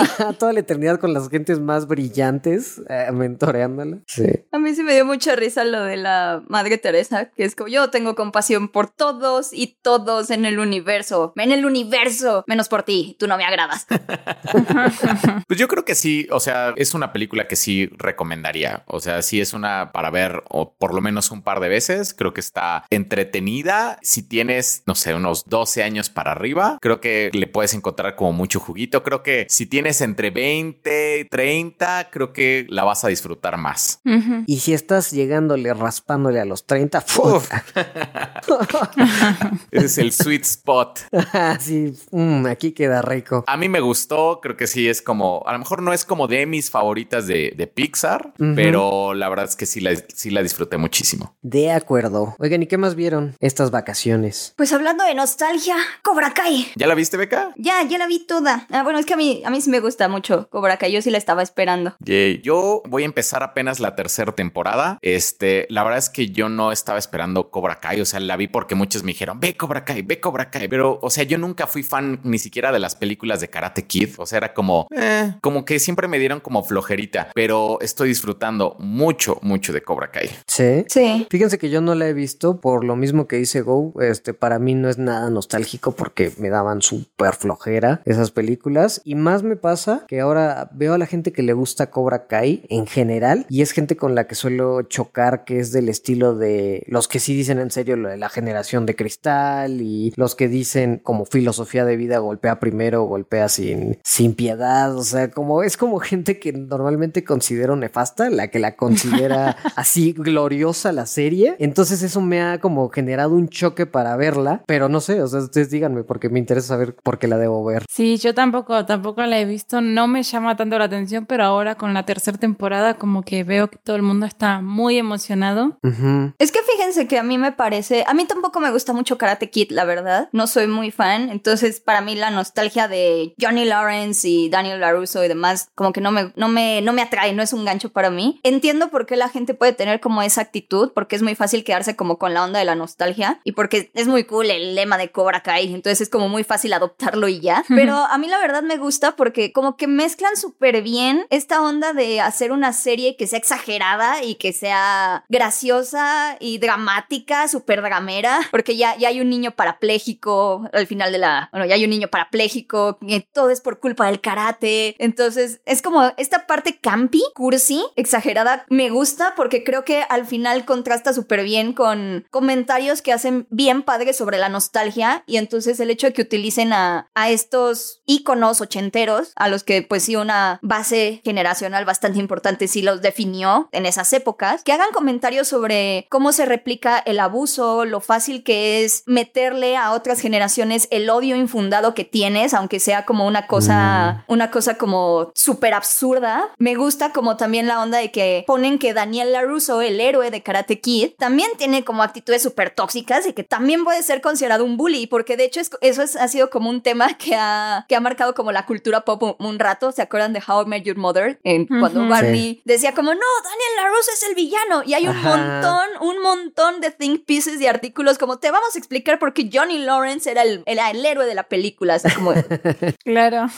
sí, de hecho cuando salió fue como Barney tenía razón, ¿no? Cuando recién anunciaron Cobra Kai. sí. Exacto, exacto. Pero ya luego, ya luego desde la segunda metieron a John Chris y en esta tercera, que es como, John Chris es como el villano principal, bueno, el antagonista principal de Miyagi porque era el sensei de mm, Johnny y era el sensei de Cobra Kai en Karate Kid. Aquí en la tercera te lo ponen como ese es el origen, ¿no? El origen de la toxicidad, el origen del abuso y cómo envenena, cómo puedes envenenar las mentes de gente, mm, de gente joven. Y a mí algo que me, que me gusta mucho, no puedo entrar en spoilers. Gracias. es que al final, rumbo al final, te contrastan súper padre cómo puedes dañar a la gente, a los niños, cuando todos tus traumas de la infancia como padre, todos tus traumas de la infancia se pueden haber arreglado en una cena, hablando tranquilamente y ya aceptando que las dos personas pueden ser douchebags, las dos personas pueden ser asquerosas personas y creerse las víctimas. Mm. Entonces, eso es como, siento que tiene como ahí comentarios bien interesantes y luego así tiene como cosas súper exageradas de niño latino parapléjico, tan, tan, tan, tan, tan, niño en la correccional siendo abusado en la prisión preventiva de menores. Tan, tan, tan, tan, tan, tan. No sé, a mí me, me gusta mucho como ese, ese mezcla entre el drama así súper exagerado y como otras cosas donde sí, sí atacan estas visiones de los fans tóxicos también, de cómo se utiliza la nostalgia, de mm, no, a ver, espérense, espérense tantito, no, es, no va por ahí el asunto, es más complicado. O sea, creo que está padre. Lo que no me gusta de la serie de Cobra Kai es, es que siempre termina en cliffhangers. Ah, ya. Eso como que, ah, dame un closure. Pero todos los capítulos o más bien todas las temporadas? Las temporadas. Ah, ya. Como que siempre te dan como el próximo reto. De hecho, hasta los capítulos, o sea, sí te quedas muy clavado. O sea, por ejemplo, yo, o sea, como comenté, no soy fan como de, de, de Karate Kid y realmente también como que me resistía un poco a ver a Cobra Kai por esto del strike first, strike hard y de, y, y sí, esto de que no, sí, es que esto es una serie para los, para estos de la generación de cristal que no saben lo que es bueno y todo. para que aprendan. Para que aprendan. Sí. Inclusive en la primera temporada había mucho meme, ¿no? De frases que decía. ¿Cómo se llama el protagonista? Johnny Lawrence. Johnny Lawrence, así de criticando a los millennials, criticando a, la gente que quiere ser feliz, no sé, cosas así. Pero, o sea, hay dos cosas que me gustaron mucho, como, o sea, ya cuando la vi, me, me está gustando mucho, particularmente por dos cosas. Uno, que sí agarran esta narrativa que tenían como las películas ochenteras que te presentaban como el bueno y el malo, ¿no? Y te los ponen como que realmente no es así, o sea, realmente como decía Beca, o sea, Daniel Daniela Russo también tiene unas actitudes como súper tóxicas y Johnny Lawrence también como que intenta como, o sea, como que poco a poco se va dando cuenta que todas estas actitudes de masculinidad tóxica así horrible, como que le están afectando a su vida y poco a poco las va cambiando. Eso es algo muy bueno, que no las cambia como en un momento de catarsis se dio cuenta que su mm, vida estaba mal y cambió, sino que es como muy poco a poco y es muy creíble cómo va cambiando. Si ves a Johnny Lawrence como una de esas personas que critican como a la generación de cristal, así lo ves, pero poco a poco va cambiando, o sea, digo, no hay un punto en el que en el que ya diga ahora soy una persona nueva, sino que va cambiando como sus actitudes y creo que eso es como que estas personas que hablan de la generación de cristal luego no alcanzan a ver que realmente la serie les está diciendo completamente lo opuesto, o sea, les está diciendo, mira mm. qué jodida estaba la vida de esta persona, ¿por qué? Porque tuvo un sensei que le fomentaba como estas actitudes, porque, o sea, cómo arruinó toda su vida por esto y él poco a poco se va dando cuenta. Entonces, esas son las dos cosas que me, me gustaron mucho y la verdad es que sí le estoy disfrutando mucho. Otra cosa, hay un personaje que es la esposa de Daniela Russo. Me encanta porque Daniel y Johnny siempre tienen como esta rivalidad, así como de que, como sí, claro, no voy a dejar que Cobra Kai gane, así como súper dramático. y la esposa, así como, ay, así como, ah, es que sus doyos se odian, ¿no? Es como siempre como minimiza todo. Es que se peleaban en la secundaria. Buenísimo ese personaje. Cuando se están así súper peleando y ella fue como de, ah, bueno, ya, ¿saben qué? A la fregada, Johnny, ¿te quieres quedar a cenar? Tengo limonada. bueno, sí, está bien, sí. y el bueno, sí, gracias. Muy recomendable. Yo ahora sí la recomiendo muchísimo. Sí, sí, yo también. Está padrísimo eso que me dicen. La verdad me la super vendieron. Solo tengo una pregunta. ¿Tengo que ver el bodrio que es Karate Kid antes? Porque la neta no me acuerdo de nada. No. No, porque aparte te meten un montón de flashbacks. O sea, a ti también hay como un montón de nostalgia de Ah. Daniel Especialmente la, la primera temporada que trataron de hacerle como mucho homenaje a, a Miyagi, que no está mal, pero sí está como recuerda que Johnny Lawrence era el campeón de Cobra Kai en esa época lejana de los 80, cuando Daniel LaRusso, o sea, sí te la contan en flashbacks así muchísimo. No, eso es lo mejor, no necesitas Claro. me gusta porque no necesitas ver la Karate Kid Mm, y ahora te presentan como esos momentos nostálgicos, pero desde la otra perspectiva de, bueno, ¿y ahora qué, no? ¿Eso qué? Y es, Claro. eso está muy padre. Sí, o sea, yo me acuerdo de las de Karate Kid, así como Daniela Russo, tenía a Miyagi-san, el güero, El güero. el güero que no sabía cómo se llama, que tenía un, que creo que tenía un, un maestro que era malo y le ganó con una patada. Eso es todo lo que yo sabía, recordaba de Karate Kid. Yo recordaba eso. No, yo de hecho lo que yo recordaba de Karate Kid era como, sí, el niño, mi, el niño que entrenaba con la grulla, con el viejito, Ajá, la grulla, sí. Sí, que tenía un coche y bueno, el tamborcito. Y bueno, ya saben, el de, Wax on, wax off. ajá, de mano hacia adentro, mano hacia afuera. Era lo que yo recordaba de Karate Kid. Ah, bueno, entonces estoy listo para ver Cobra Kai. Sí, yo creo que la voy a, la voy a empezar a ver. ¿Y ustedes qué otra cosa vieron en las vacaciones? Yo vi, bueno, no terminé His Dark Materials temporada 2, que se me fue por completo que había salido. Ajá, yo también empecé a ver y yo fui muy fan de la primera temporada, ¿eh? Pero jamás me enteré que había salido la segunda, o sea, como que fue un momento oscuro del 2020. Sí, no, no me enteré tampoco cuando lo anunciaron, hasta hace poco que vi como entre lo mejor del año, Dark Materials temporada 2, y yo dije, ay, en la madre, ¿cuándo salió? Me está gustando, no le he terminado de ver. En general esa serie me gusta, no es como de esas series que es una mega emoción o algo así, pero la verdad es una serie muy bonita, con la historia súper bien contada y muchos valores de producción. Entonces, pues sí, la verdad que me está gustando mucho. ¿De qué trata? Porque, o sea, creo que solo sé que sale Daphne King. Y James McAvoy. Sí. James McAvoy sale un pestañeo, pero sí. No, en la primera temporada sale un poquito más. Básicamente, o sea, está basada en los libros de Philip Pullman, de La Brújula Dorada. Eh, hace unos años salió una película sobre eso, pero realmente, o sea, la historia, es, la serie más bien está, es una muy buena adaptación de los libros. La primera temporada es todo el primer libro, es una trilogía, entonces la segunda va en como hacia el segundo libro. Son pocos capítulos, son como ocho, pero básicamente es un mundo como el nuestro, pero no el nuestro, que se desarrolla en Londres, donde las personas tienen como sus demonios. Demonios que son como su, su alma o parte de su alma. Es como una parte del alma que uno tiene al descubierto, ¿no? Entonces es tu acompañante, pues. Entonces trata sobre esta niña con su demonio. Descubre, o sea, tiene como un gran intelecto y descubre algo sobre el polvo. Y resulta que su tío es quien está investigando el polvo y en este mundo, digamos que lo controla el...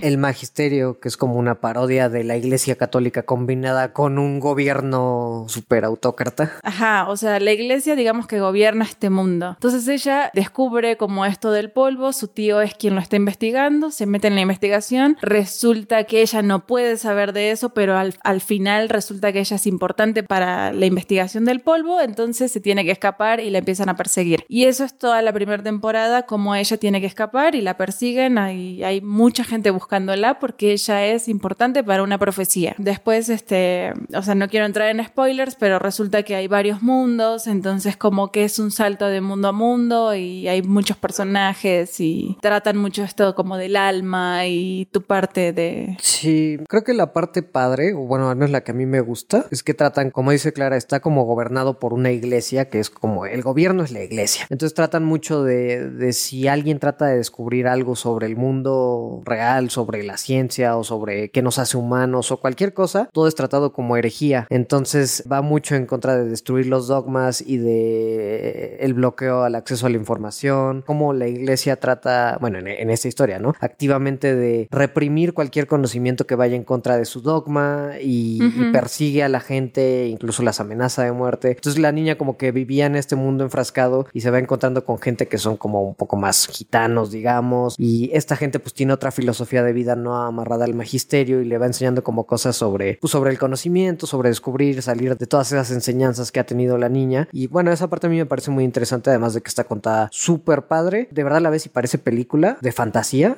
tiene unos... Sí, tiene una calidad increíble. Increíble, es de HBO. La verdad se ve muy padre. Yo, por ejemplo, vi la película esta de La Bruja de la Dorada y me pareció una cosa horrible. Y cuando vi esto dije, ah, o sea, esta es la historia porque no he leído los libros. Y la historia aquí contada me parece muy, muy, muy padre. Y a través de estos como mundos, también explora como en distintos mundos a lo mejor lo que es el alma de una persona podría ser otra cosa para otra cultura o otra civilización. Entonces, la verdad es que toca temas muy, muy padres. Sí, la recomiendo bastante. Sí, muy profundos mediante la fantasía, ¿no? Como que este concepto de el polvo en, en su mundo vendría a ser algo así como el pecado, pero como es para la religión cualquier cosa básicamente es un pecado, te das cuenta como que te van mostrando de que a lo mejor las cosas que vos creías que son pecado, que son malas, realmente ni son pecado ni son malas y, pueden ser otra cosa. Así que no, está, está muy buena y la verdad es una muy buena adaptación de los libros. La verdad es que es muy, muy fiel a los libros y los libros son muy buenos. A mí, a mí me gustan mucho. Ceres en el pastel la protagoniza X23 de Logan y sale Lin Manuel Miranda. Ah.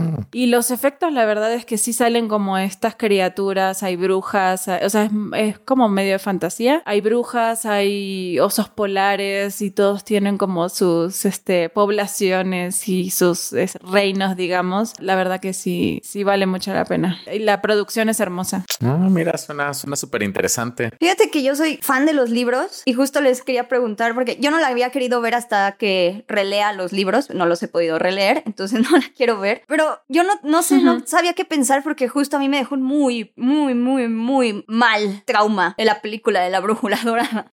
Como de, no vuelvo a confiar, no importa que esté Daphne King ni James McAvoy. Entonces, qué bueno que dicen que sí es como una buena adaptación porque los libros son geniales, los libros son muy buenos. Son muy buenos y siento que como parte de la adaptación, o sea, justamente a mí lo que me pasaba con los libros era que se me hacía muy complicado entender, sobre todo en el primero y al principio, de que, por ejemplo, se sitúa en Londres, en Oxford, y de repente como entender que estamos hablando de mi mundo, pero no es mi mundo porque tienen demonios y como que no entendés muy bien qué son y cómo es esta relación de que es una parte de tu alma y que las personas no pueden tocar a tu demonio porque están tocando tu alma, o sea, como cosas así como culturales que en el libro las da por hecho el autor. Y acá como que sí logran sin explicártelo en tu cara, explicarlo de una manera padre y te lo dejan muy claro, entonces empiezas a entender las relaciones y cómo es tu mundo, pero no es tu mundo y, y siento que lo hacen muy bien, como que esos problemas que a lo mejor tenés con el libro, que te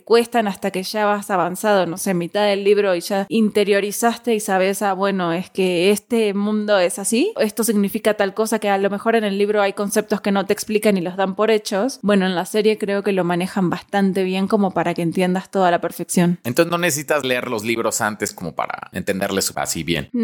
Sí, no. Yo no los he leído y les estoy disfrutando bastante. No, de hecho, como les digo, es tan buena la adaptación que yo creo que, o sea, de verdad, o sea, lo mismito que pasa en el libro pasa en la serie. Sí, tiene como muchos detalles, a pesar de que son pocos capítulos, de verdad, en ocho capítulos metieron todo el primer libro. Ah, nice. Porque a mí lo algo que me llama la atención de los libros es la cantidad de detalle que mete, porque es súper descriptivo el hombre. Entonces, el hecho de que me digas que no necesitas leer los libros para entenderlo todo, quiere decir que tiene una construcción del mundo genial. Sí, muy padre. Sí, no, tiene un nivel de producción increíble y tiene como mucho detalle. La verdad es que sí, sí, sí, sí está precioso. Bueno, ¿y qué otra cosa vieron? Yo me he estado dedicando a rever, o sea, ahora ya estoy sacándole jugo a Disney Plus y he estado viendo Clone Wars. O sea, la verdad, uff. ¿Sí está buena? Es buena, es muy buena. La recomiendo. Sí, sí, sí, sí. Sí, sí está padre. Es buena, muy buena. Es que en cuanto terminó Mandalorian, ¿la terminaron de ver? Sí, claro. Sí. Sí, sí, sí. Sí. ¿Les gustó el final? O sea, no quiero entrar en spoilers, pero... No, pues Si no,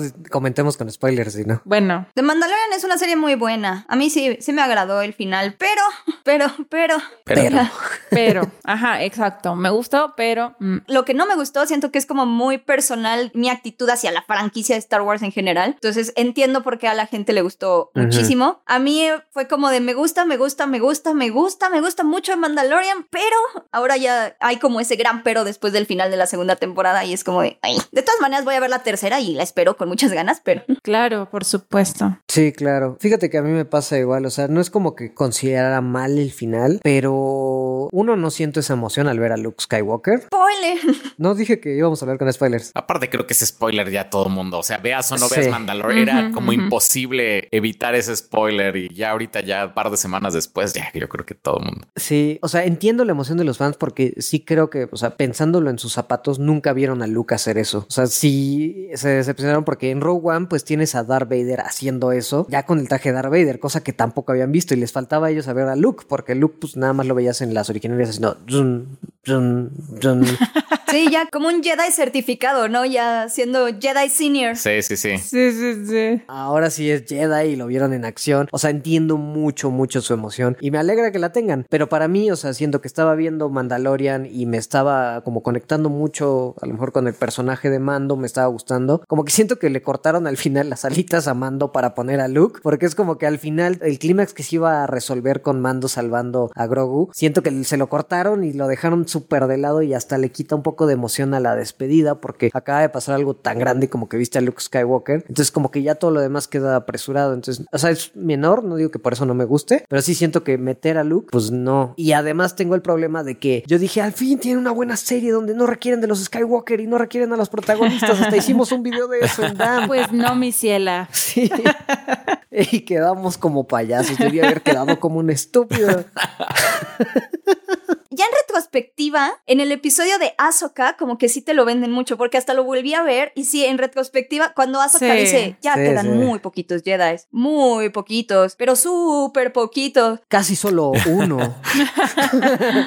O sea, es como de, ok, ok, ya, sí te lo ponían muchísimo, ya que sabes que lo que viene, sí te lo jintean bastante, pero yo estaba bien emocionada porque era, yo lo que quería ver era justo lo que dice Ahsoka, ¿no? De que Grogu tiene muchísima ira y es como, en primer lugar, como una cosa tan hermosa puede tener ira acumulada, pero ahora quiero ver por qué es esa ira, ¿no? ¿O ¿Qué pasó? ¿Qué le pasó? Y bueno, de Ahsoka, después de que anunciaron la serie de Ahsoka, dije, claro, o sea, van a poner a nuevos, a otros personajes con otras actitudes, con más historias, más géneros, ya incursionaron en el western con The Mandalorian, que van a hacer con Ahsoka, y estaba como muy, muy emocionada, y entonces para mí al final sí fue como de, no, pero acuérdate que los Skywalkers son la cosa más importante del mundo, y es como de, ok, sí, pero no me puedes Sí. dejar disfrutar como las aventuras de los otros personajes de otro lado. Ajá, claro. Eso me pasó exactamente. Sí, sí, estoy de acuerdo. Yo fíjate que no me pasó eso. O sea, por ejemplo, yo igual no soy como muy, muy apegado como a los personajes. O sea, salió Ahsoka. La verdad, a mí me dio exactamente igual. Así como, ah, o sea, sí, que sí, sí, sí, sí la reconozco que salía en esta serie animada y todo, pero o sea, salió y pues X, pues, o sea, no fue como algo como que conectara yo como emocionalmente con ella. Creo que si no fuera porque es ella, a mí se me hace que ese capítulo está como meh. O sea, si no hubiera sido Ahsoka en ese capítulo, hubiera sido otro personaje nuevo, hubiera sido como un capítulo muy, Ah, sí. muy X para mí, pero el final sí lo disfruté mucho. O sea, sí, el final y ver a, a Luke Skywalker y todo, y o sea, sí lo disfruté muchísimo. Sí, sí sentí como em- esa emoción como con Mando, salvando como a Grogu y Grogu como despidiéndose y todo. O sea, yo sí lo sentí como todo eso. O sea, sí sentí ese capítulo bien. A mí me pasó así. No sé, por ejemplo, si va a salir Grogu en tercera temporada o creen que ya no Oh. salga o. Pues mira, las dos opciones son o se queda en el templo Jedi y lo mata Kylo Ren y no creo que quieran matar a Baby Yoda.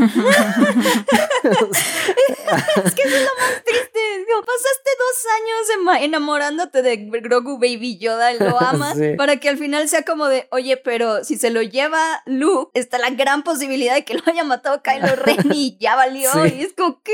y no creo que Disney vaya a matar a Baby Yoda, honestamente. Y dos, tampoco creo que la serie se atrevan a tenerla sin Baby Yoda. Entonces yo creo que eventualmente va a regresar Sí. a este Grogu. Luke Skywalker le va a decir, ay, es que se enfermó y el pediatra está en el otro lado del universo y yo soy un Jedi. Y hay que cambiarle los pañales. No, no, no puedo, te juro, no puedo. Perdón, Mando, no lo pensé bien. La verdad es que no, no, no. Fue una decisión que tomé así como, pues, la emoción del momento, ¿no? Pero- Es que está bien bonito. Acababa de morir mi padre, me sentía sentimental, entonces quise adoptar a alguien. Creí que un hijo lo iba a solucionar. Sí. Sí, o sea, yo creo que va a estar un rato sin él, pero dos, tres capítulos y algo va a pasar y lo va a regresar o, Sí. o se le va a botar la canica a Luke y hoy este niño tiene mucha ira, toma de regreso porque va a ir al lado oscuro. Ah, La conexión es contigo, no conmigo. Yo creo que va a ser eso. La conexión es contigo. Pero eso ya me lo había dicho Azoka. La conexión es contigo, no conmigo. Sí. Pues finalmente después del final de The Mandalorian, pienso igual que ustedes. O sea, a mí la verdad me pasa lo que le pasó a todos ustedes. Me emocionó como a Go, o sea, sí lo disfruté mucho, sí me gustó ver a Luke. Después pensándolo dije, "Mm, no. O sea, sí es un gran pero para mí, pero la verdad es que me encanta y la voy a seguir viendo. Pero como me quedé con ganas, o sea, la verdad es que le doy mucho valor a la serie por eso, porque me dejó con muchas más ganas de Star Wars, que no es como que a mí siempre tenga ganas de Star Wars, o sea, me gustan las películas y todo, pero no es como que yo sea una gran fan ni nada. Pero entonces empecé a ver las películas y eso fue lo que estuve haciendo en las vacaciones. Vi los primeros tres episodios, las vi como en orden cronológico. Eh, empecé a ver Clone Wars, vi Rock One. O sea, sí, sí, estuve haciendo como una maratón ahí medio Star Wars en mis vacaciones. Y ya te compraste tu Baby Yoda, ¿tú qué más a Baby Yoda? No, no. Porque ya esta está en las roscas. Ya sé, y no, no tuve rosca con Baby Yoda, la verdad. Pero así veía así como cinco, cinco Baby Yodas por 150 pesos. Dámelos todos, por favor. Sí, mucha gente se ofendió del Baby Yoda en las roscas, pero yo creo que honestamente, si no creen en Baby Yoda, respeten. sí. Nosotros pedimos una. El error fue seguir el consejo de un amigo, porque yo quería pedir una rosca con un baby Yoda que estaba en Uber Eats. Y dije, sí, esta es la que voy a pedir. Y ya lo estaba planeando. Y mi amigo me dijo, oh, pero ese lugar no es tan bueno. Encontré este en Puebla. Y la pedimos. Y se tardó una semana en llegar. Bueno, sí iba a tardar una semana en llegar, pero dijimos, bueno, la cortamos el sábado. El chiste es tener al baby Yoda. Y no, o sea, se retrasó el envío y ahora la van a mandar hasta el lunes. Bueno, va a llegar el lunes y es como, ¿ya para qué? O sea, la rosca ya tiene cinco días en envío, en tránsito. ya va a estar súper dura. ¿Tú estás en la Ciudad de México y pediste una rosca en Puebla? Y también tú. Bueno, es- fue la lógica de mi amigo. Sí, fue como de, es que esta sí es una pastelería. Y aparte, como te vendían que la figura era de cerámica y que había otras figuritas que de Darth Vader también y así. Me dijo, como no la pidas del lugar chafa, porque a mí no me gusta el lugar chafa, yo la pido de Puebla. Y fue como de, bueno, confiar en ti. Ajá. Y ahora pues estoy esperando mi rosca de reyes que va a ser como un bloque horrible de pan seco. Ah, Pero va a tener a Baby Yoda. Pero va a tener a Baby Yoda, entonces ahí vamos a estar. Esas personas no son tus amigas, Beca. Sí. No, no lo son. No necesitas esa toxicidad en tu vida. Me boicotearon. Pero bueno, fuera de mi boicot a mi pobre rosquita de Baby Yoda, que nunca me va a llegar. Esto fue todo. Esperamos que les hayamos dado buenas recomendaciones para iniciar el año. Se vienen noticias súper fuertes. Está también próximo el estreno de WandaVision. Ya lo estaremos comentando aquí. El 2021 pinta para ser un año interesante, al menos en términos de cómics y de cosas de Marvel y de DC. Yo la verdad estoy muy, muy emocionada por todo lo que viene. Y pues ya vimos que al menos sí tuvimos como un fin de año bastante interesante también entre Soul de Mandalorian. Pero bueno, esto fue todo por hoy. Muchísimas gracias por estar escuchándonos. Chicos, muchas gracias por estar aquí. Feliz año a todos. ¡Feliz año! Feliz año. Feliz año a todos. Que sea un año más interesante en la ficción y menos interesante en vida real. Eso. Ojalá. Pero bueno, igual que nos dejen en los comentarios qué vieron, cómo cerraron el año y cómo lo van a empezar. ¿Qué es lo que más les emociona del 2021, no? Sí. Y si les gustaría que habláramos de algo en particular, pues ahí también coméntenos. Pero bueno, nos vemos. Nos vemos. Bye. Bye. Bye.